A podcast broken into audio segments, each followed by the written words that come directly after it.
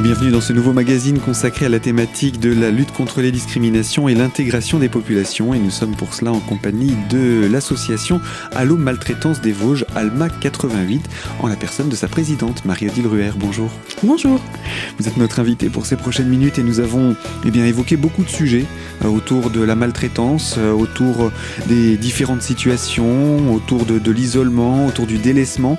On a évoqué vraiment beaucoup de sujets euh, qui sont traités par votre association. Et on l'avait dit lors de notre émission de présentation, l'association Alma s'occupe de gérer les situations de maltraitance des personnes âgées, mais également des adultes en situation de handicap. Voilà, c'est bien ça.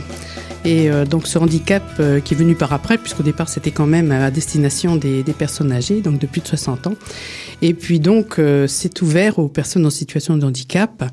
Euh, tout commence euh, dans les années 87, toujours au même moment, euh, lors de ce fameux colloque du Conseil de l'Europe auquel participait euh, Monsieur Ogono, qui était fondateur d'Alma France de l'époque. Et donc on a parlé beaucoup de violence à l'époque à l'intérieur de ce colloque. Rappelez-nous simplement quand est-ce qu'était né l'Alma, parce que c'était quelques années un peu plus tôt. Ça a été plus tard. Non, non, c'était après 87. C'était dans les années 90, je pense à peu près, mmh. où le professeur Ogono donc a créé Alma. Vraiment vraiment. Mais, voilà. D'accord. Oui. Euh, et donc, lors de ce colloque, le professeur Hugonot a soulevé euh, le, le, le, problème de l'oubli des personnes handicapées. On parlait des personnes, en situ... Euh, des personnes âgées, mais pas des personnes en situation de handicap.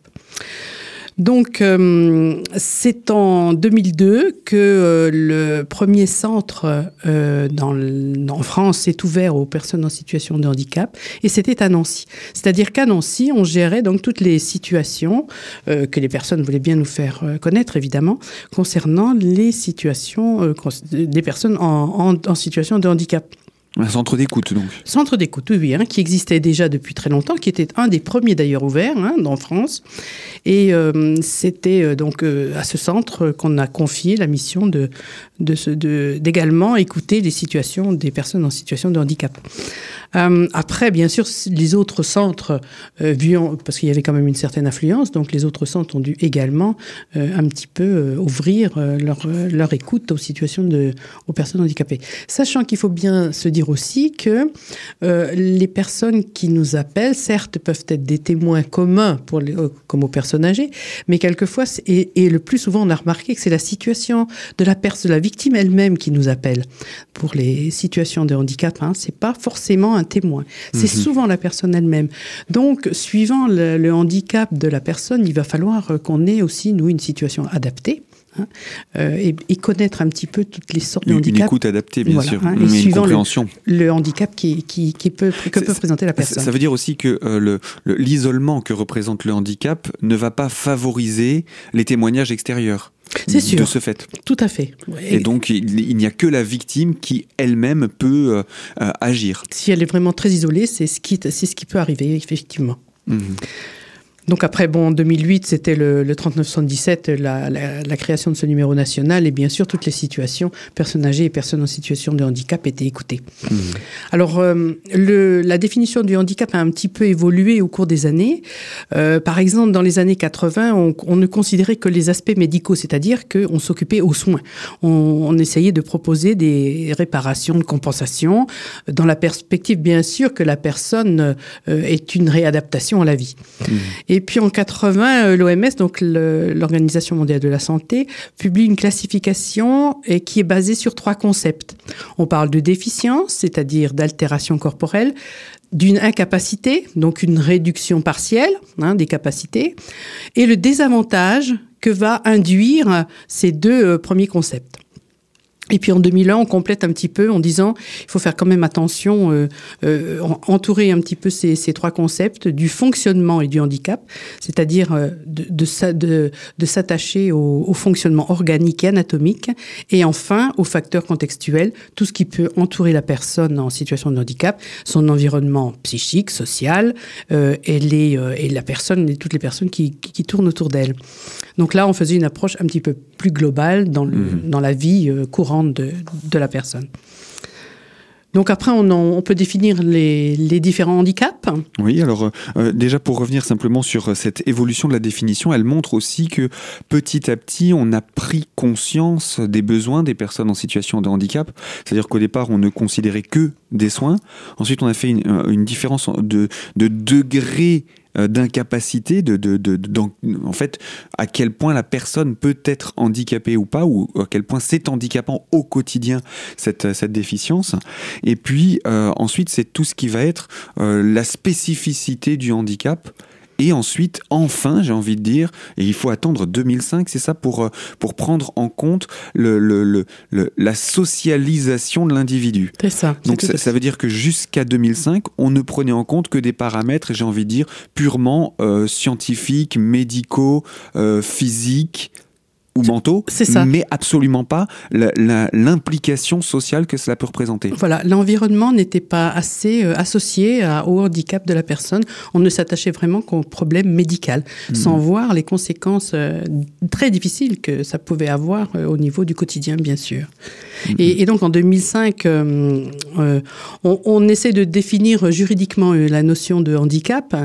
on dit que c'est une limitation d'activité ou de restriction à la partie participation à la vie en société subie dans son environnement par une personne en raison de son altération, enfin des altérations euh, substantielles qu'elle peut avoir, et hum, en fonction aussi des fonctions physiques, sensorielles, mentales, cognitives ou psychiques, ou même polyhandicap. Donc là, on, on, on, on essaie vraiment de donner une définition complète situant la personne la nature de son handicap, mais aussi dans la société, dans son environnement, pour qu'elle puisse euh, bien sûr se, euh, essayer d'y trouver une place la meilleure possible. Ce qui veut dire également donc que l'environnement doit aussi s'adapter à elle. Mm-hmm. Et ça, c'est une nouvelle, une nouvelle aussi constante, une nouvelle euh, orientation vis-à-vis des personnes handicapées. La personne handicapée, certes, elle, elle doit s'adapter, mais l'environnement aussi également, dans l'autre sens. Alors, l'ALMA, son, son origine, c'était autour des personnes âgées euh, en situation de maltraitance, vous avez choisi de l'ouvrir aux personnes handicapées, mais pas âgées, dès, dès l'âge adulte. Pourquoi? Ce choix Parce qu'il n'y avait pas d'autres euh, euh, organismes qui géraient, enfin qui pouvaient euh, être à l'écoute de ces situations-là. donc ils sont pour les personnes, les enfants, les, les, enfants, il y avait une, une organisation qui était faite. Quel qu'il soit, hein, quelle soit leur situation. Voilà. Mais par contre, les personnes handicapées majeures, il n'y avait pas de d'écoute qui avait été mise en place. Ou pas d'écoute adaptée, parce qu'on peut penser à, aux, situations au, téléphone. SOS euh, Amitié, ce genre de choses, mais ils n'ont pas les, formations, les compétences pour accompagner, aider, renseigner, informer une personne en situation de maltraitance. Voilà, c'est vraiment la, spécificité d'Alma, c'est qu'elle recueille des situations de maltraitance envers les personnes en situation de handicap et personnes âgées. Mais c'est vrai que c'est pour, c'est spécialisé quand même dans la, les situations de maltraitance, évidemment. Mmh, bien sûr. Hein, puis il y a bien sûr, je pense par exemple à l'APF qui gère euh, les, les, les, personnes au quotidien euh, handicapées. Donc elles, bien sûr, doivent être également euh, témoins peut-être de situations de maltraitance. mais disons Alma est à l'écoute des victimes ou des personnes qui veulent bien nous, faire part de leur euh, situation, enfin qu'on les aide. Mais euh, euh, pour reparler de l'APF, c'est aussi toute une organisation qui permet justement à la personne handicapée de pouvoir s'adapter à l'environnement, puisqu'ils mettent à disposition plein de choses, plein de, possibilités aux personnes en situation de handicap de participer à la vie normale et quotidienne, au spectacle, à la vie courante. Hein eh bien voilà en tout cas pour euh, l'histoire et la présentation de l'évolution de la définition qu'a connue le handicap en France. Euh, Marie-Odile Leruère, je rappelle, vous êtes la présidente de l'ALMA des Vosges, l'association Allo Maltraitance, et nous parlons de maltraitance vis-à-vis des personnes handicapées. Alors à tout de suite pour entrer dans le détail de ces cinq catégories dont vous nous parliez un petit peu plus tôt, ces cinq catégories dans lesquelles sont classifiés le handicap. Alors à tout de suite pour en parler.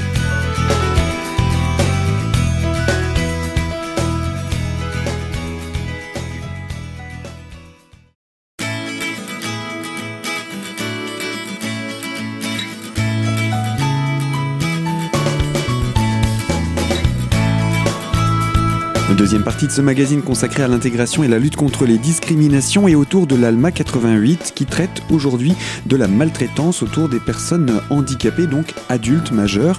Et nous sommes pour ça en compagnie de Marie-Odile Ruher, la présidente de l'ALMA 88. Alors on a présenté la définition, l'histoire, comment est-ce que euh, le handicap des personnes majeures est entré euh, à l'ALMA. Et puis il y a euh, donc une classification de ce handicap en cinq grandes catégories. Oui. quelles sont ces, ces catégories, Marie-Odile? Alors, je vais les lister l'une après l'autre, euh, les unes après les autres. Donc, d'abord, c'est le, handicap auditif. C'est des classifications qui sont officielles, je veux dire. Hein. Mhm. sont, voilà. Donc, le handicap auditif. Alors, qu'est-ce que les malentendants pour les malentendants. Mhm. Qu'est-ce que c'est? C'est donc une perte partielle ou totale euh, de l'audition. Euh, cette perte-là, elle est évaluée en décibels. Hein, c'est-à-dire qu'on va comment, mesurer les décibels perdus pour mesurer le degré d'incapacité, euh, de, handicap auditif. Mhm. Alors, les origines sont souvent congénitales et bien sûr maintenant euh, suite aux maladies du vieillissement. alors, le désavantage, c'est-à-dire quelles vont être les conséquences euh, vis-à-vis de la personne elle-même. Euh, ça va être une mésestimation de soi, tendance à s'isoler, bien sûr, quand on ne peut plus communiquer, l'isolement arrive vite. donc vie relationnelle et culturelle diminuée, voire complètement absente. accessibilité au travail qui devient aussi difficile. Euh, et bien sûr, le fait de ne pas pouvoir euh, bien entendre eh bien, provoque des, euh, des, difficultés au niveau du langage écrit, qui, peut donc être encore un, problème supplémentaire à la personne en, situation de, handicap auditif. Alors, quel type de maltraitance on va retrouver spécifiquement aux, personnes en, situation de handicap auditif?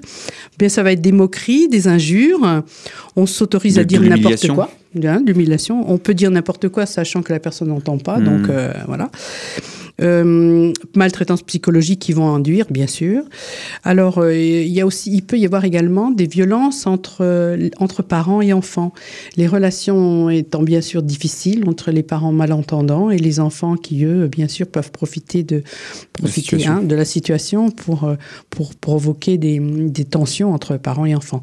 Euh, ça ne doit pas être vraiment évident d'une éducation normale entre un, un, parent sourd ou malentendant et, et les enfants. Euh, bon, il y a des problèmes de communication qui doivent certainement euh, induire des problèmes entre les, entre les personnes dans la famille. Mhm. Euh, c'est le genre de situation qu'on retrouve, mais là c'est encore plus, plus flagrant.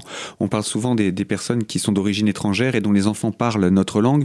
Donc forcément, quand on est d'origine étrangère dans un pays où on ne parle pas la langue, c'est déjà handicapant, mais au moins on entend le ton qu'utilise la personne en face euh, et on communique au sein du, au sein du foyer. Il n'y a pas forcément euh, cette situation-là. Mais dans le cadre du handicap, non seulement on ne peut absolument pas communiquer avec euh, d'autres personnes, excepté ceux qui ont euh, l'apprentissage de la langue des signes française euh, pour pouvoir réellement communiquer clairement. Mhm. mais c'est vite fait aussi de, comment, de tourner le dos à la personne qui parle. Je veux dire, en langage des mhm. signes, on peut très mhm. bien se retourner et puis, et puis, et puis plus vouloir entendre ce qu'il veut dire. Donc, quelquefois, ça peut quand même être, être difficile à gérer. Oui, très difficile à vivre aussi au quotidien. Tout à fait. Et alors, dans, alors excusez-moi la question, mais comment une personne en situation de handicap auditif peut-elle appeler, contacter l'ALMA c'est, On peut aussi se poser la question, c'est, en passant par des, des, des, connaissances, là, du coup oui, euh? oui, bien sûr, la victime elle-même n'appellera pas, c'est sûr, euh, mais elle pourra euh, bien sûr faire appel à un ami ou à quelqu'un de son entourage. J'ai en mémoire une personne qui, non pas qui, était, qui, avait un handicap auditif, mais qui avait un, un, un problème au niveau de l'élocution et n'arrivait pas à à, mettre les mots dans une phrase. Donc là, elle avait fait appel à son compagnon avec lequel elle vivait pour nous expliquer sa situation. Mhm. Hein, c'était une situation dans un ESAT, je crois, où elle avait des problèmes justement de, de communication euh, avec son entourage. Et, donc là, c'était son compagnon qui nous avait euh, un petit peu averti euh, de, de son problème. L'essentiel pour en revenir sur ces, mhm. ces situations de, de maltraitance vis-à-vis -vis du handicap auditif, est-ce qu'il y a principalement des maltraitances, j'ai envie de dire, dans la famille Est-ce qu'il y en a aussi dans le travail? Les, Des témoignages que vous avez pu voir on, précise bien, ce ne sont pas des témoignages vosgiens. Là, c'est au niveau national des exemples que vous avez pu récupérer à gauche ou à droite. Alors, j'ai pas vraiment de, statistiques très, très significatives à ce sujet. On peut pas dire que telle ou telle maltraitance se mmh. rapporte à, une situation euh, de handicap euh, auditif. Euh, simplement, on remarque certaines choses. On peut pas, non, je ne peux pas dire qu'il y ait des maltraitances associées vraiment véritables au, mmh. niveau auditif. Par contre, elles sont, elles sont, on les remarque dans la, dans la vie. ce que je vous dis là au niveau des maltraitances sont des, des, des, remarques qui ont été faites sur, sur la totalité des analyses concernant les personnes en situation de handicap, pas vraiment celles qu'on a reçues au sein d'Alma. Bien sûr. Hein. Bien sûr. Et je voulais juste aussi parler d'une dernière maltraitance qui est un peu sociétale. Euh, c'est que bien sûr, par exemple pour les enfants à l'école, euh, ça peut être un souci dans le sens où bah, il leur faut un interprète quelquefois pour pouvoir, euh, hein, pour pouvoir parler. Donc là, évidemment, ça peut être aussi très dommageable pour la personne. Un hein, accompagnant, bien sûr, qui ne sera pas forcément disponible tout le temps, etc. Voilà pour le handicap auditif et donc le handicap auditif qui est la première de ces grandes catégories de classification du handicap. Je vous propose, Marie-Odile, qu'on se retrouve dans quelques instants pour poursuivre avec la seconde catégorie et ce sera dans la troisième partie de notre magazine. Alors à tout de suite sur Radio Cristal.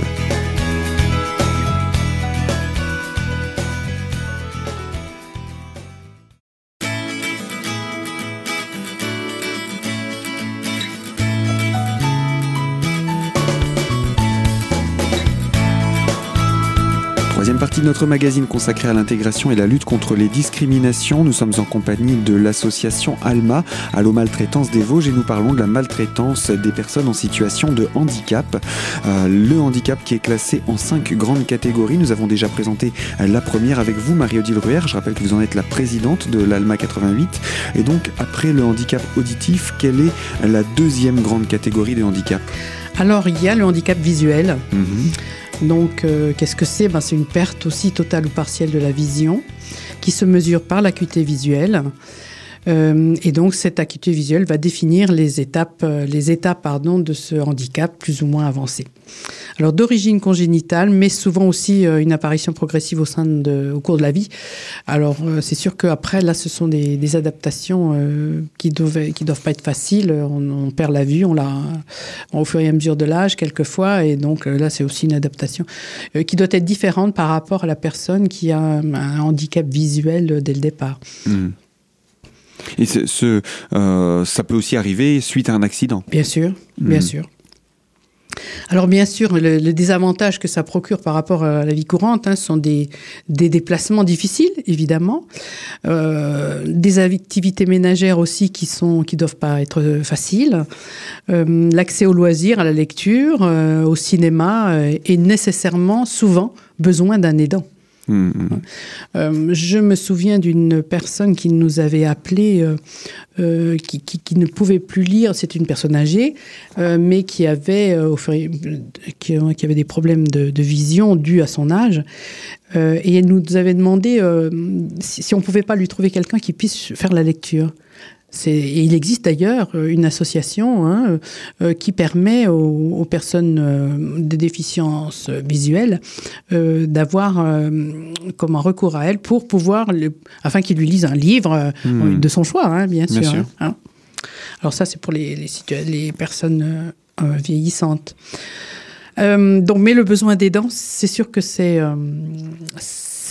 et comme on disait, euh, je ne sais pas si vous vous souvenez, quand on parlait de maltraitance, le fait qu'il y ait un aidant donc, va provoquer un rapport entre les deux, euh, un aidé et un aidant, avec bien sûr des limites et des liens euh, à laisser, je veux dire, dans un état suffisamment lâche pour qu'il n'y ait pas de, de, maltraitance ou de, de, comment dire, que l'aidant soit euh, lui-même aider euh, parce que quand on est tout seul à s'occuper d'une personne euh, on a aussi besoin de temps à autre de entre guillemets souffler il y a, peut-être aussi ça qui rentre en ligne de compte quand les dents eh bien, commence à devenir maltraitant finalement. Mhm, mhm. C'est peut-être aussi ça qui rentre en ligne de compte. C'est sûr qu'il faut bien euh, juger la limite sur laquelle, euh, jusqu'où on peut aller, jusqu'où l'aider peut aller. S'il est trop fatigué, bien sûr, les dents, euh, il faut faire attention. et justement que les dents ne, prennent pas l'ascendant sur l'aider mhm. et lui fassent faire ce que l'aidant a envie, alors que c'est l'aider qui doit décider de sa vie. Hein. bien sûr. Et on peut arriver à des situations de maltraitance de, cette, de cet état-là. Quand on parlait de, de, d'handicap auditif, euh, pas de communication avec l'extérieur, on le comprenait. Dans le handicap visuel, on peut parler, on peut se faire entendre, y compris des voisins, mhm. mais pour autant, se repérer dans l'espace c'est un autre problème. Et réussir à se repérer dans un espace euh, qu'on ne connaît pas, ça fait que la personne ne va pas forcément sortir, à moins justement d'être accompagnée. Donc il faut toujours un accompagnant dès qu'on veut sortir du domicile. Donc c'est un petit peu le même problème que euh, pour le, handicap auditif, à, ceci près que euh, ben, si on lâche la main de l'aidant ou si on n'est pas vraiment accompagné jusqu'au bout, ben, on n'a plus de moyens de revenir en arrière. Donc ça, c'est aussi quelque chose de... voilà, il y, a une relation de confiance particulière. Ah ben oui, qui doit s'instaurer, c'est sûr. Surtout, euh, c'est sûr que lorsque l'on, après les repères à l'intérieur de la maison, euh, je pense que les personnes euh, donc qui ont un handicap visuel arrivent à avoir des repères qui leur permettent de bien se situer dans la maison. Par contre, dehors, dehors, ça doit être assez difficile, et c'est bien pour ça que de plus en plus, quand même, on, voit des aménagements sur les trottoirs avec des, des pointillés sur sur les passages cloutés qui permettent aux personnes euh, avec la canne, avec la canne, de pouvoir se repérer par rapport euh, au, danger, parce qu'il y en a énormément dehors. Hmm. À l'intérieur pas, mais euh, dehors pour eux tout est danger finalement. Tout est danger. Donc là, nécessité d'avoir un aidant, soit un chien, soit un quelqu'un qui, qui, le, qui le conduise, surtout quand le handicap est, très est très important. il existe une, une, une association qui est justement comment qui a été prévue, organisée autour du handicap visuel, c'est voir ensemble. Et voir ensemble, donc, se mettre à disposition des, des personnes qui ont un handicap visuel un voyant et avec ce voyant, ils font des, des sorties, des marches, euh, des rencontres, euh, etc. Euh, donc, qui permettent justement aux, personnes en, en, situation de handicap visuel de pouvoir participer un petit peu à la vie extérieure. Dans, dans les Vosges? Dans les Vosges. D'accord. L'association Voir Ensemble. Ce qui peut permettre aussi de briser cette situation d'isolement que, que, peuvent connaître, parce qu'on ne peut pas demander à l'aidant d'être 24 heures sur 24 à notre disposition non plus. Bien sûr. Il y a, il y a aussi ça. si, si en plus l'aidant, on parle là de situation de handicap de personnes majeures, adultes, donc parfois en couple, mais dont le partenaire peut-être travaille, etc. Donc euh, se retrouver seul pour euh, la, moitié de la journée, euh, forcément, ce n'est pas toujours très, très agréable. Et le fait d'avoir ce type d'association peut aussi être un moyen de sortir de l'isolement, briser cet isolement et prévenir et finalement des situations de maltraitance potentielle. Bien sûr, bien sûr, c'est tout à fait positif. Alors pour les situations de, de maltraitance, on va retrouver euh, des abus de faiblesse, bien sûr, mhm. hein, favorisant les petites, malhonnêtes, des petites malhonnêtetés, des négligences passives. Alors par exemple, euh, euh c'est vrai que j'ai beaucoup d'exemples de personnes âgées parce que quelquefois aussi elles deviennent handicapées avec l'âge. Mhm. Euh, on parle des, des personnes, par exemple un plateau repas que l'on met loin du de la personne, elle le voit pas, elle sait pas où il est, euh, voilà. Mm, mm. Donc des petites choses comme ça. Volontaire ou involontaire? Oui, oui, oui, hein, volontaire, oui, oui, bien mm, sûr. Euh, une assistante maladroite, maltraitance sociétale, euh, des aménagements urbains, quoi qu'on commence. Hein, hmm. mais c'est long aussi. Hein. C'est très très long. Depuis le temps qu'on parle des, aménagements urbains pour les personnes en situation de handicap, je veux dire, tous les ans, on recule. Les, décrets d'application, les obligations, on les recule. Mais enfin, ça, avance quand même un petit peu. Euh, si on regarde un petit peu sur Épinal, bon, il y, a quelques aménagements qui ont été faits, notamment l'accès aux bus, euh, euh, donc les signalisations aussi au niveau des trottoirs. Bon, je dis pas que c'est suffisant, hein, mais voilà, il y a quand même un, progrès vis-à-vis de, de, Il y a déjà ce progrès-là, mais c'est vrai qu'avant avant toutes ces démarches qui ont mis beaucoup de temps, comme vous disiez, à être mises en application, parce que c'est pas le tout qu'elles soient votées euh, euh, au niveau de nos assemblées, euh, il faut ensuite qu'elles soient mises en application et ça a pris beaucoup de temps. On peut dire qu'avant cette, euh, cette époque-là, il y avait une situation de maltraitance sociétale finalement. Voilà, c'est ce que exactement c'est ce que j'allais dire, c'est que cette maltraitance-là était était vraiment voulue par la société de mettre euh, ces personnes en situation de, de, handicap plus fort que celui qu'elles ont, et, donc euh, elles avaient une difficulté quotidienne à, vivre, donc qui provoque bien sûr des, des situations de maltraitance mmh, hein, mmh. vis-à-vis d'elles-mêmes, elles seules. Hein. Donc, on peut aussi, toujours dans les, dès lors qu'on parle de handicap, on parle de difficultés d'accessibilité au travail. Ça, c'est à chaque fois, euh, euh, ça revient, c'est récurrent. Hein. Euh, et coût excessif également des systèmes d'assistance. Euh, par exemple, si on, dans le domaine de l'audio, euh, les téléphones, les ordinateurs doivent être aussi adaptés pour ces personnes en situation de handicap visuel, bien sûr, hein, puisqu'on ne voit pas. Et donc, c'est un, un équipement supplémentaire qui a un coût qui a un coût mhm. pour ces personnes-là. Oui, un clavier en braille ou des logiciels adaptés. Euh, oui, tout, tout, tout, ce qui permet euh, de ne pas voir, mais de comprendre et d'avoir une communication avec euh, toute, la, toute, toute l'interface qu'on peut avoir maintenant, qui, qui, devient quasiment obligatoire Bien sûr. dans la vie courante. Bon, voilà pour le handicap euh, visuel. Et qui est d'ailleurs la deuxième grande catégorie de handicap. Il nous en reste trois à présenter, euh, Marie-Odile, et je vous propose qu'on puisse le faire dans notre prochaine émission. Nous arrivons là au terme de ce magazine, mais je vous donne rendez-vous euh, dans quelques jours pour découvrir ces trois nouvelles catégories, ou nouvelles en tout cas ces trois catégories, avec vous, Marie-Odile Ruher. Je rappelle, vous êtes la présidente de l'ALMA 88 des Vosges, donc, et nous parlons avec vous de la maltraitance auprès des personnes en situation de handicap. Fin de ce magazine et n'oubliez pas, il est à retrouver dès aujourd'hui en podcast sur notre site internet et également, euh, moi je vous dis à très bientôt sur les ondes de Radio Cristal pour de toutes nouvelles thématiques.